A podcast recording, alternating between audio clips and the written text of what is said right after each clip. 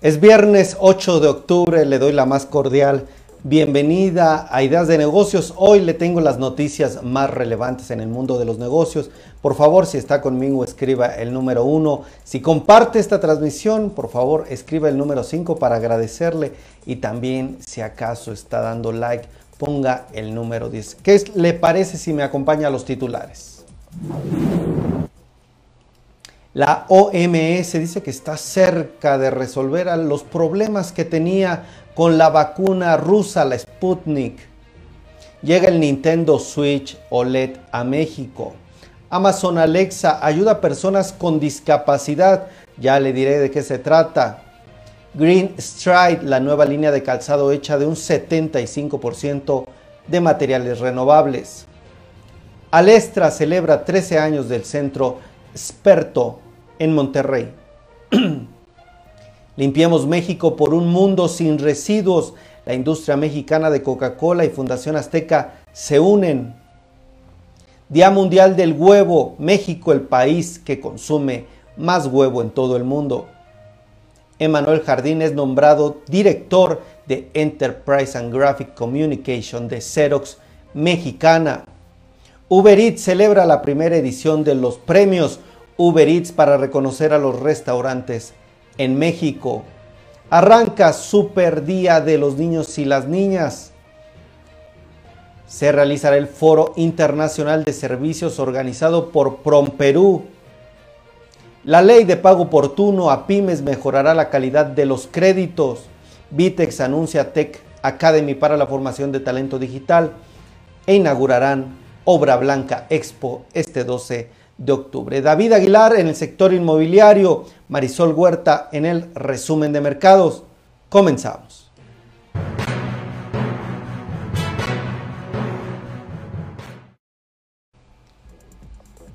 Gracias a todas las personas que están por aquí. Quiero empezar a saludarlos. Gracias. Daniela, veo que está conectado. ¿Quién más está por ahí? Por favor, si nos pueden ayudar con sus comentarios. También veo a Graciela. Muchísimas gracias por estar por aquí. Y Angelina, muy buenas tardes. Comenzamos con estas noticias. Fíjense que la Sputnik, esta vacuna rusa, ya está cerca de alcanzar un acuerdo con la Organización Mundial de la Salud. Bueno, esto se está diciendo que aunque no hay posibles fechas para un acuerdo de aprobación de uso de emergencia, ya se están resolviendo, dijeron, poco a poco la mayoría de los problemas, dijo una vocera de la Organización Mundial de la Salud, la OMS. Por ahora este organismo deberá retomar su revisión de la vacuna rusa que ustedes recordarán no aprobó y bueno la Sputnik empezó todo el proceso de homologación a principios de este año pero quedó suspendido ya que faltaban algunos trámites jurídicos pues parece que por ahora ya este tema de aprobación estará resuelto. Vámonos con otra información. Fíjense que antes de pasar con esta información que tiene que ver más con el tema de los negocios y la tecnología, el gaming, ¿qué le parece si me deja sus comentarios y le agradezco que esté aquí con nosotros? Bueno, la noticia es que el Nintendo Switch OLED llega a México. Se trata de un nuevo portátil de Nintendo que llega antes de lo previsto, antes de lo esperado. Ya la compañía Nintendo está dando esta sorpresa para todo el mercado mexicano. Se trata de este nuevo Nintendo Switch que está llegando a nuestro país, el modelo OLED, una versión que como su nombre lo indica se diferencia de sus contemporáneas de marca por incorporar una pantalla OLED de 7 pulgadas que resalta los colores, que también otorga negros puros y un contraste importante a la hora de jugar. Bueno, Nintendo en un comunicado dijo que la empresa a partir de hoy ya deja ver este miembro, el más nuevo de la familia de los sistemas Nintendo aquí en el país. ¿Qué le parece esta información? Vámonos con la siguiente información. Estamos transmitiendo hoy también a través de distintas redes sociales, Facebook, YouTube, Twitter y LinkedIn. Y bueno, la noticia es que Amazon Alexa está ayudando a personas con discapacidad visual. ¿Para qué? Para que accedan al entretenimiento, para que también puedan acceder a información y que amigos y familiares estén conectados más de forma independiente. Amazon está anunciando un nuevo website de accesibilidad de Alexa disponible en español junto con nuevas skills. Amazon Alexa trabaja también con la Amadivi para que más personas puedan aprovechar la tecnología a través de esta organización. Bueno, la empresa está buscando que justo con la Asociación Mexicana para la Atención de Personas con Discapacidad Visual, la AMADIVI, puedan trabajar de forma conjunta. Y bueno, están diciendo que el nuevo website de accesibilidad de Alexa destaca distintas funciones útiles de Alexa que pueden ser de gran ayuda para las personas con discapacidad. Hay unos nuevos, una nueva línea de calzado que está hecha 75% de materiales renovables. Se llama Green Stride y bueno, Timberland está informando que es conocida por sus estilos únicos y toda su tecnología innovadora. Bueno, este otoño se están fusionando ambas para reforzar la visión de crear un impacto positivo con esta nueva conexión de calzado Green Stride. Usted la puede ver en pantalla. Bueno, las suelas Green Stride son naturalmente ligeras y cómodas, están fabricadas con una combinación del 75% de caña de azúcar y caucho natural ofreciendo amortiguación y comodidad en cada paso. ¿A usted le gusta?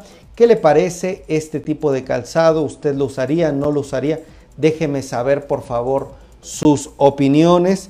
Yo veo que ya hay algunas personas por aquí conectadas. Déjenme saber por favor su opinión. Pues por ahora hay diversos estilos, diversas formas en las que esta empresa puede o está ofreciendo estos calzados para las audiencias.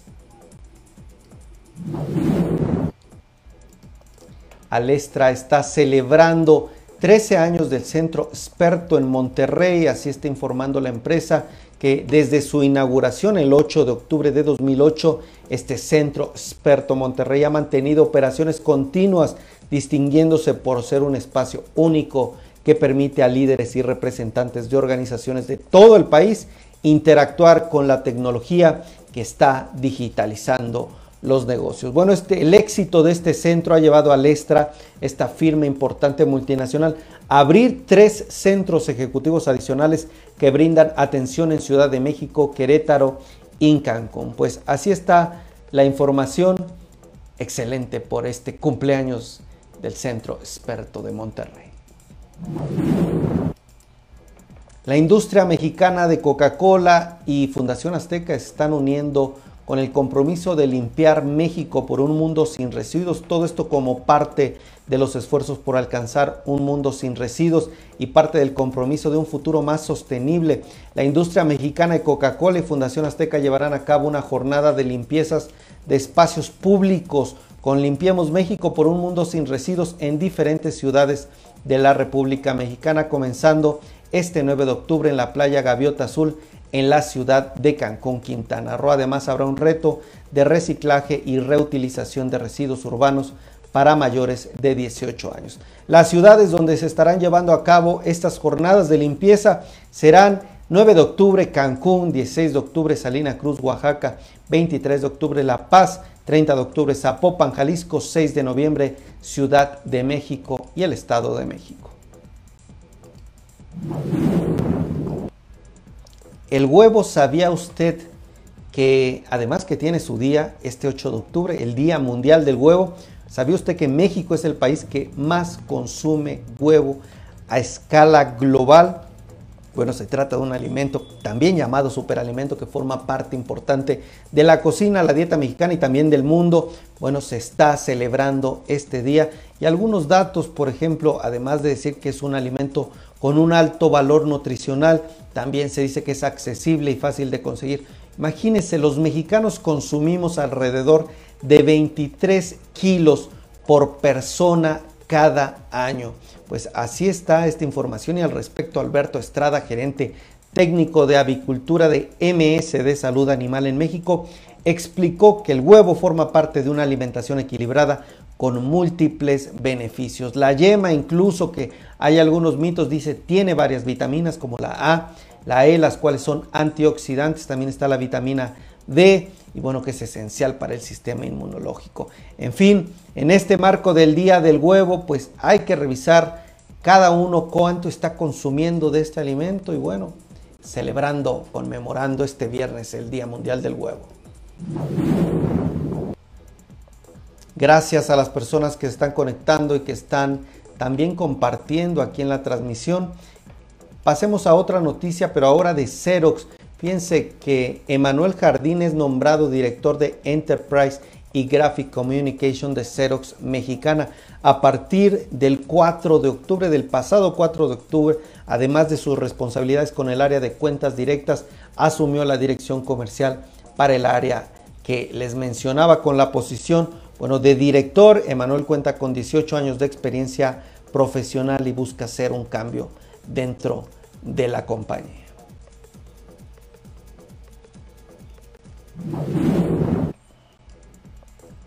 Una noticia importante de Uber Eats es que se está celebrando, o esta compañía está informando que celebra la primera edición de los premios Uber Eats para reconocer a los restaurantes en México, bueno, la compañía está reforzando su compromiso con la industria restaurantera, así lo dice en un comunicado al reconocer las mejores prácticas que ayudan a todos los restaurantes y a todos los restauranteros registrados en la aplicación a crecer a través de la tecnología. Tacos Villa de Santiago de Monterrey fue nombrado restaurante del año y el emblemático pozole de la Casa de Toño también subió al podio por el especial de casa.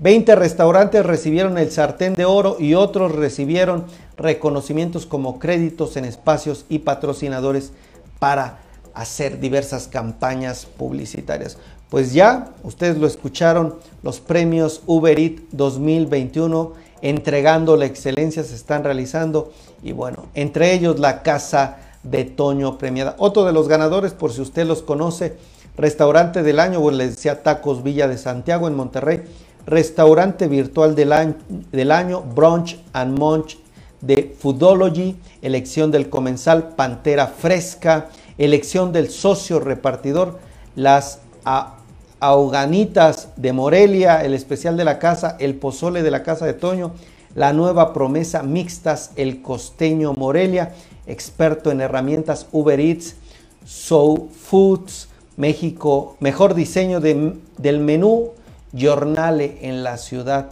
de México. Líder en sostenibilidad, Mora Mora en la Ciudad de México. Líder en impacto social, Cafeíno en Tijuana. Mujer del año en la industria, Fernanda Flores, El Rincón de los Antojos, Cancún. Y bueno, dígame si usted conoce o le gustaría conocer alguno de estos, por favor, para saber si ¿Conoce alguno? Bueno, que nos recomiende, ¿verdad? Y si no, pues para visitarlos. Está arrancando ya el super día de los niños y de las niñas 2021. Bueno, sobre esta conferencia que se organizó este 8 de octubre, la iniciativa creada por la MIJU, que es esta Asociación Mexicana de la Industria del Juguete, está buscando reconocer a los niños, está buscando impulsar el consumo, está buscando reactivar la economía en medio de esta pandemia. Bueno, participaron en la conferencia Héctor Guerrero, subsecretario de Industria y Comercio de la Secretaría de Economía, Miguel Ángel Martín, presidente de la MIJO, Olivia Salomón, secretaria de Economía del Estado de Puebla, y María Teresa Casuga de Industrias CAI Amijo. Bueno, se realizó esta conferencia de prensa en donde se dieron los principales detalles de este impulso y donde participarán diversas industrias como Lantat, Concaminco, Parmex, Bodega Horrera, Chedraui, Juguetrón, Liverpool, Soriana, Walmart, en fin, habrá diversas organizaciones que estarán presentes y bueno, buscarán impulsar todos este tema de los niños. ¿Qué le parece?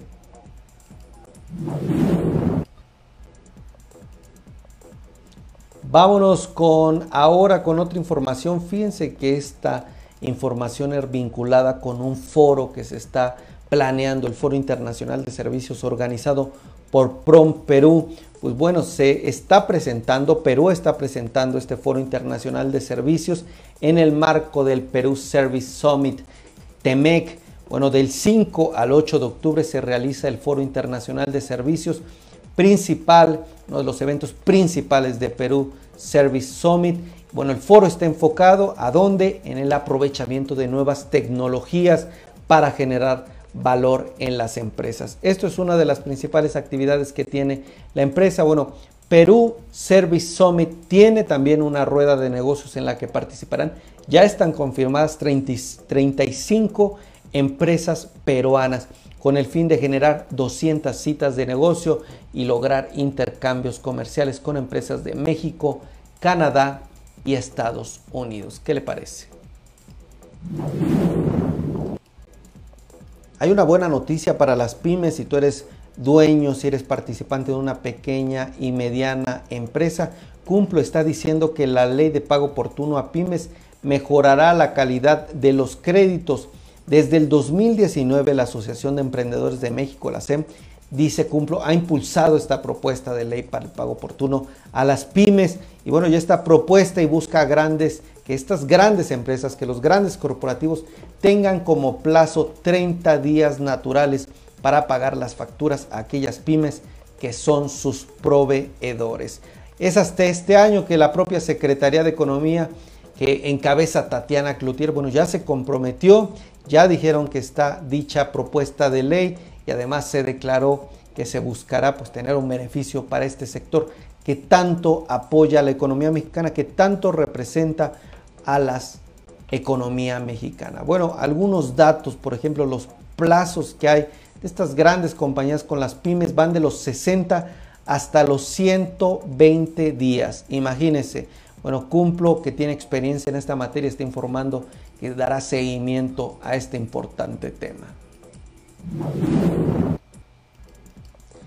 Vitex está anunciando que forma una alianza con Tech Academy para la formación del talento digital. Ambas compañías dicen que el conocimiento empodera a las personas y las personas empoderan a los negocios. Por eso es que están buscando que Tech Academy sea un programa innovador de capacitación e inserción laboral que otorgará mil becas para personas desarrolladoras y que refuerce el compromiso de Vitex con la formación de talentos para todo el ecosistema digital está próxima a realizarse el próximo martes. Ya inaugurarán Obra Blanca Expo, en donde estarán presentes también en una conferencia de prensa y en una participación conjunta el director general de TCNA, el ingeniero Eric Strachan. También estará el arquitecto Yuri Sarogin, presidente de la Canadevi. También estará ahí Honorato Carrasco, presidente del Colegio de Arquitectos de la Ciudad de México. El director general de Grupo La Moza, Sergio Narváez, también directivos, el director general de Interceramic, Víctor Almeida, entre otros directivos como Vitromex, César Cárdenas, pues un evento muy importante que reunirá a las principales personalidades de este sector. ¿Qué le parece si ahora me acompaña con David Aguilar, que nos trae el sector inmobiliario?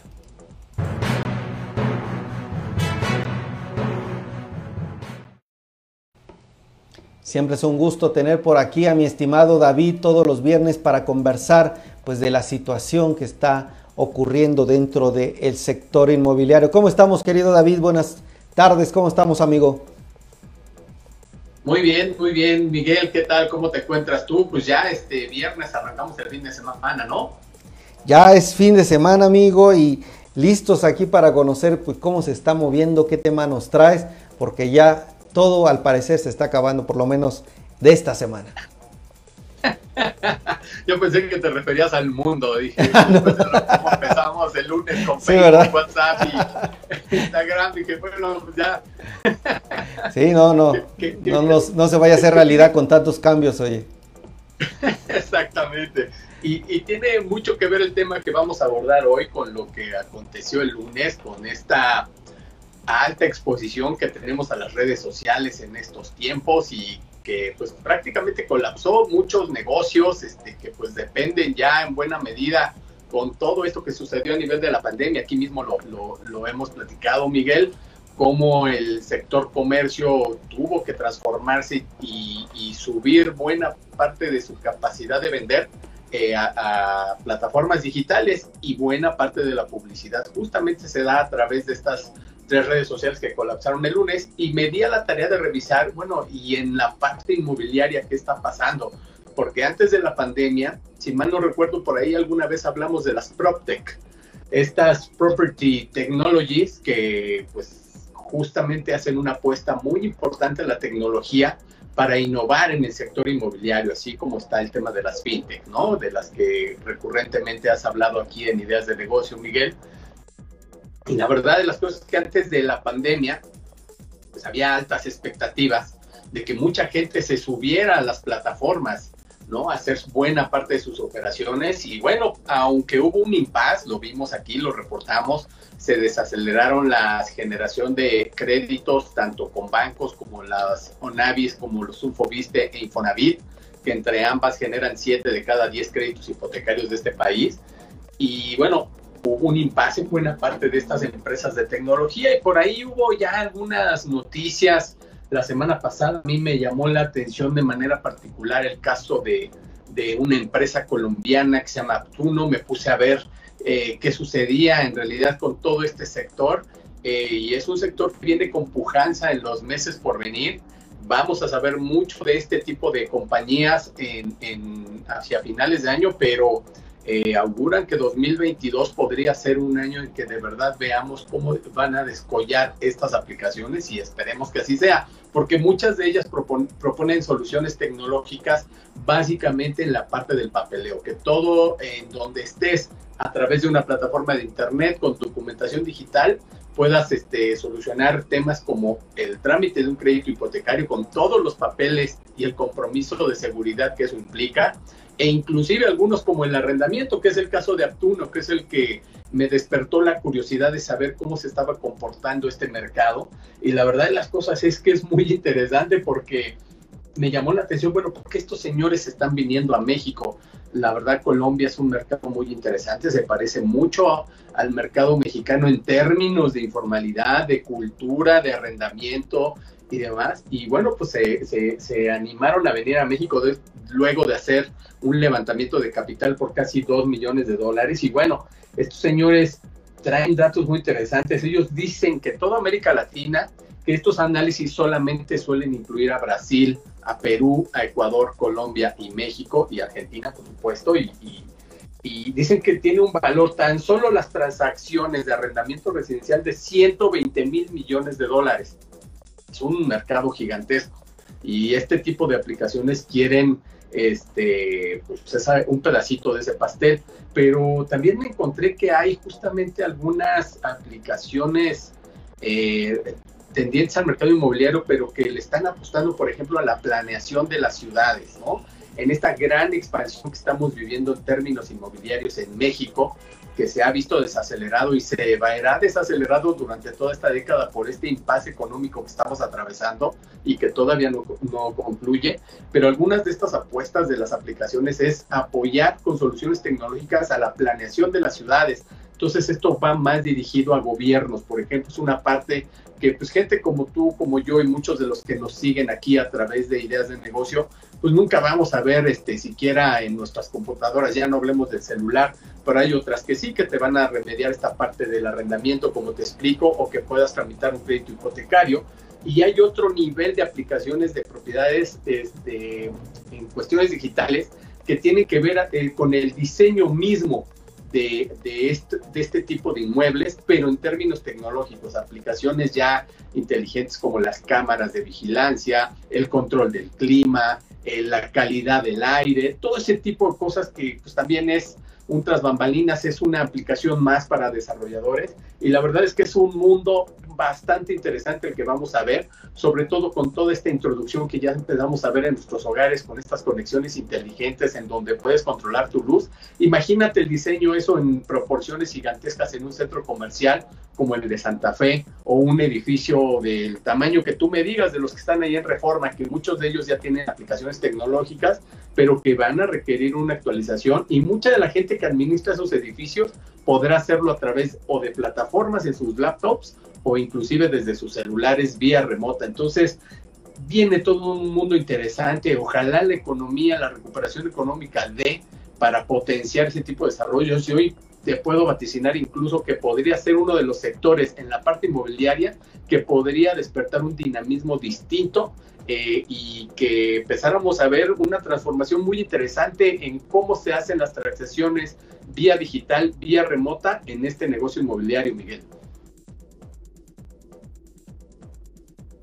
Excelente, mi estimado David. A ver si entendí bien. Entonces, se trata de un, dentro del mismo sector inmobiliario, dentro de este mismo sector de compra y venta de casas, se está pues generando ya desde hace tiempo este factor tecnológico, está impulsando y es en donde tú ves potencial hacia adelante.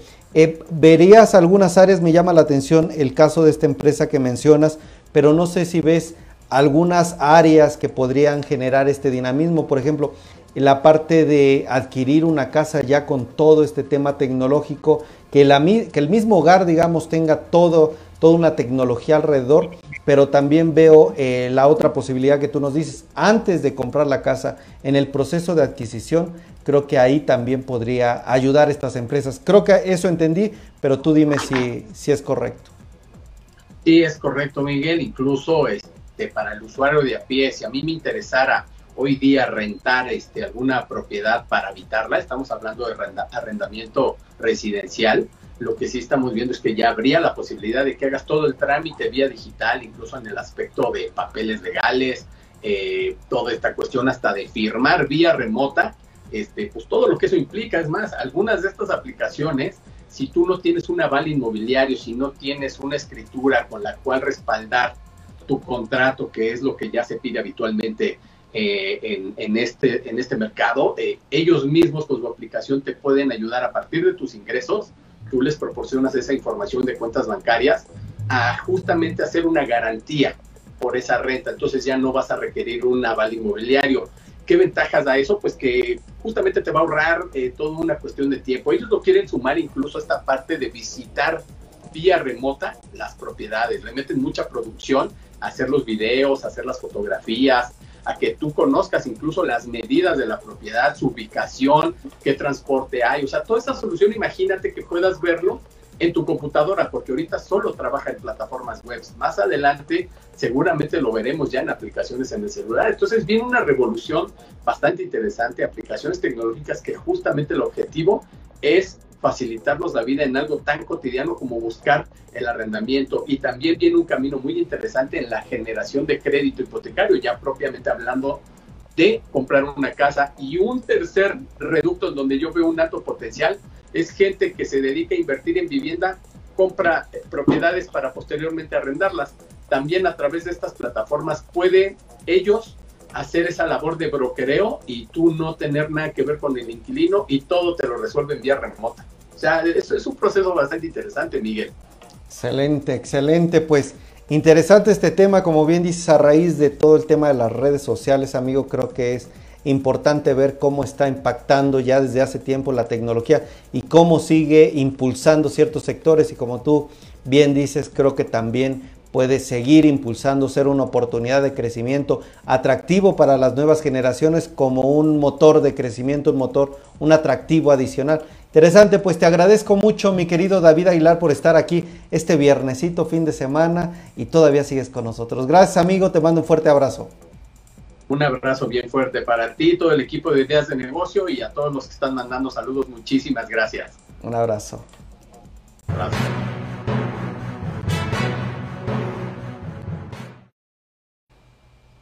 ¿Qué le parece si me acompaña ahora con Marisol Huerta con el resumen de los mercados? ¿Qué está pasando en el mundo del dinero?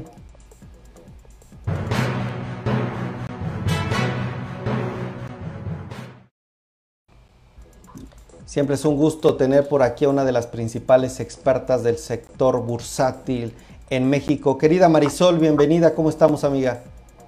¿Qué tal, Miguel? ¿Cómo estás? Bien, bien, muchísimas gracias. Este, pues aquí, como siempre, muy contenta de darte el resumen semanal de los mercados el día viernes. Bienvenida, muchas gracias Marisol también por estar aquí en Viernesito, ya fin de semana, ya cercanos, y te escuchamos con este resumen. Adelante.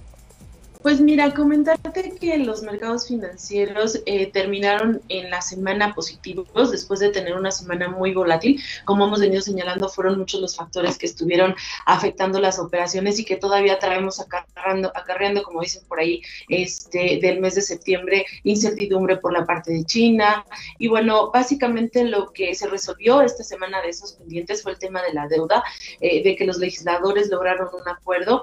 Y bueno, pues eh, ya el tema el peligro que existía de que la economía americana cayera en default para el 18 de octubre quedó, pues, no, no eliminado, se pospuso, digamos, se fue hasta septiembre, hasta diciembre, pero bueno, por el momento es un tema que ahorita los inversionistas pueden dejar de lado y que eh, fue muy positivo, provocó que los mercados o los inversionistas retomaran la confianza.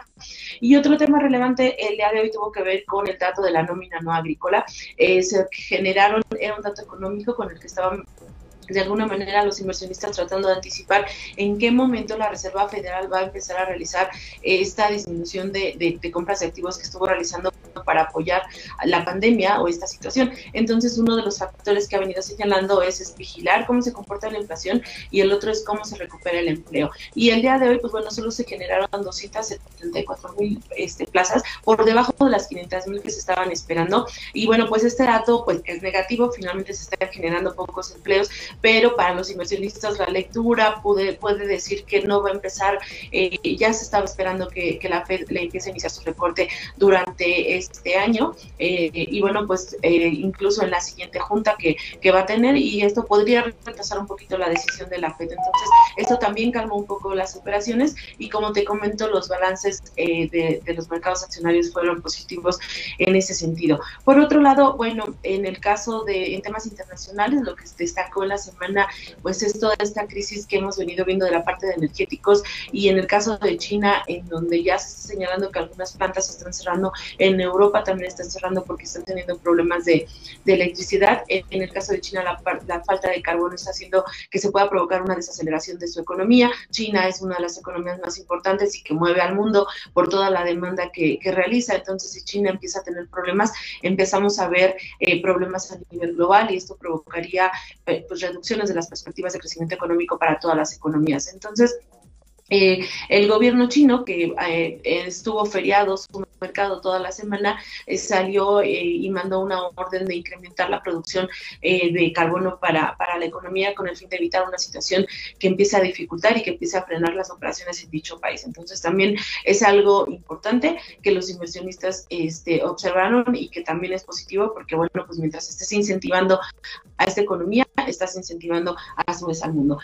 Otro, en temas sanitarios, bueno, solo lo que está destacando es que Pfizer y BioNTech están anunciando que ya solicitaron al organismo de salud de Estados Unidos, la FDA, que les autorice el uso de emergencia de la vacuna para poderse aplicar a los menores, a los entre 5 y 11 años, y la FDA está señalando ya de una fecha, dice que probablemente el 26 de octubre ya va a estar dando esta autorización y, bueno, pues aquí como decimos, ¿no? Lo importante es que si se da la autorización eh, eh, cuatro días y ya estaría cumpliéndose la expectativa que ha dado a conocer Joe Biden de empezar a vacunar a la población más pequeña eh, para finales de este mes en, fiestas de, Halloween y luego este pues todas las fiestas que festividades que se vienen que ya estén con seguridad.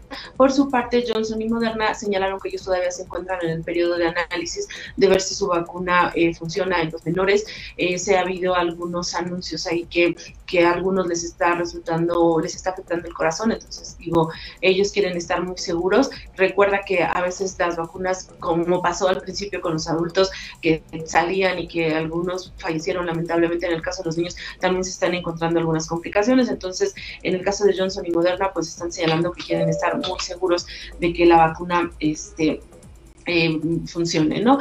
Eh, y bueno, por otro lado, eh, también un tema relevante en la semana fue el hecho que se, que, se, dice de que Irlanda por fin aceptó firmar un acuerdo que se está pidiendo por parte del grupo de los 7 y el grupo de los 20 de que exista una tasa corporativa pareja del 15% para evitar los paraísos fiscales que muchos grandes empresarios se van y, y están evadiendo impuestos a través de estar en otras economías. Bueno, pues en este caso lo que, lo que está haciendo Irlanda es sumarse a esta iniciativa que que se ha estado comentando. Aquí obviamente las empresas son las empresas como Facebook, como Amazon, este, y todos estos grandes corporativos que, que bueno, pues que han estado de alguna manera beneficiándose de bajas tasas impositivas en, en economías como, como este país, ¿no? Y bueno, pues ya finalmente en la parte corporativa, eh, comentarte que están iniciando los reportes trimestrales en Estados Unidos. Esta semana fueron solamente tres empresas importantes, van 20 de las 500 empresas, pero la parte web va a iniciar la siguiente semana, en donde este, van a empezar los reportes de los bancos. Eh, estaríamos esperando a JP Morgan Chase como uno de los principales, pero también recuerda que algo de lo que los inversionistas están queriendo observar es el impacto justo que están teniendo las cadenas de suministro los costos para los diferentes corporativos y esto cómo puede estar afectando las perspectivas de crecimiento y sobre todo para seguir vigilando el tema de Ya en el caso de México, el balance también fue marginal, un avance marginal para, para la bolsa en México. Este, aquí también estamos viendo, eh, revisamos los temas de inflación que están siendo un factor que está presionando también a los corporativos, entonces también para el caso aplica lo mismo para los corporativos en México, ver cuánto puede estarles impactando este incremento de, precios que hemos estado observando y que bueno ha sido nota en, muchos en muchos temas cómo pueden estarse eh, presionando las empresas y, bueno eso lo vamos a ver con los números que, que estén dando a conocer en las siguientes semanas. Este, y bueno, pues eso sería lo más relevante en temas financieros esta semana, Excelente, excelente, mi querida Marisol. Pues hoy también eh, hubo una conferencia de prensa de Coca-Cola FEMSA en donde ha dado mucho vuelo el tema de la sustentabilidad en las colocaciones. Ya sabes que también es un tema que por aquí traemos. Yo creo que esta tendencia se mantiene viva, ¿verdad? También Vector Casa de Bolsa dice que se suma a esta macro tendencia, realizó un evento en donde se informó pues cómo iban a tener diferentes instrumentos, una estrategia enfocada a esto. ¿Ves que este tema de sustentabilidad venga con más fuerza el próximo año, querida Marisol? Lo sí, sí, sí, definitivamente es algo que, que las empresas van a procurar, este, que se está pidiendo. Recuerda que aquí el tema es que las empresas se suman con el fin de tener beneficios de mejores tasas, de que tengan una mayor aceptación por parte de los inversionistas, porque a su vez los grandes fondos de inversión eh, se les está requiriendo que no van a invertir, que el dinero que tienen tienen que invertirlo en aquellas empresas que están haciendo, que están atendiendo todos estos temas de sustentabilidad. Y pues suena bien, ¿no? O sea, que una empresa esté apoyando eh, diversos temas, el agua, eh, la, energía, todo este tipo de cuestiones con el fin de cuidar el ambiente, la propia administración, su gobierno corporativo. Recuerda que ese G tiene como muchas variantes, pero finalmente estás revisando y es una forma de vigilar. Si tú como corporativo cumples este, y lo muestras, pues vas a tener el beneficio eh, de alguna manera por parte de los fondos que te prefieran, que compren tus bonos o que compren de alguna manera eh, los productos que tú estás lanzando al mercado y que a ti te salgan más baratos. Sería como el beneficio que estaría haciendo y definitivamente sí viene más fuerte y eso este, pues es en pro tanto del corporativo, de los inversionistas como del mercado. Pues te agradezco muchísimo, te agradezco muchísimo querida Marisol, tu tiempo en este viernes siempre por darnos todo este panorama general del mundo de los negocios y las inversiones. Te mando un fuerte abrazo y te vemos el lunes, querida amiga. Claro que sí, nos estamos viendo y descansen. Hasta luego. Hasta luego.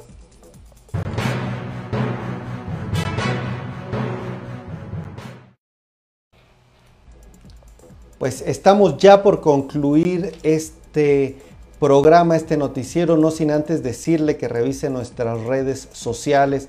Estuvimos hoy en la inauguración de la hamburguesería de McDonald's en Kitsania, México, allá en Santa Fe. Este próximo lunes le tendremos más información ya con todo el reporte especial ¿Quién estuvo por ahí? Estuvo el director general de McDonald's en México, el director general también de Kitsania en nuestro país. En nuestras redes sociales ya pueden ver algunas stories, algunas imágenes de lo que fue este evento, qué está haciendo, cuál es la alianza que tienen tanto McDonald's como Kitsania. Bueno, este próximo lunes ya le tendremos más información. Yo le agradezco a todos los que han estado por aquí conectados. Les mando un fuerte abrazo y trato de rescatar algunos comentarios. Gracias mi querida Gaby Medina, gracias Ana Yadira, gracias Alma Flores, gracias también Michelle, gracias a quién más estuvo por ahí, Daniela, Angelina, Josefina Graciela, muchísimas gracias a quienes están por aquí. Oigan, pues les agradezco a todos sus comentarios, estos son parte de aquellos que puedo rescatar, pero de verdad muchísimas gracias, que tengan muy buen fin de semana y lo esperamos este próximo lunes, ya sabe que transmitimos lunes a viernes 5 de la tarde con más, pero muchas más ideas de negocios.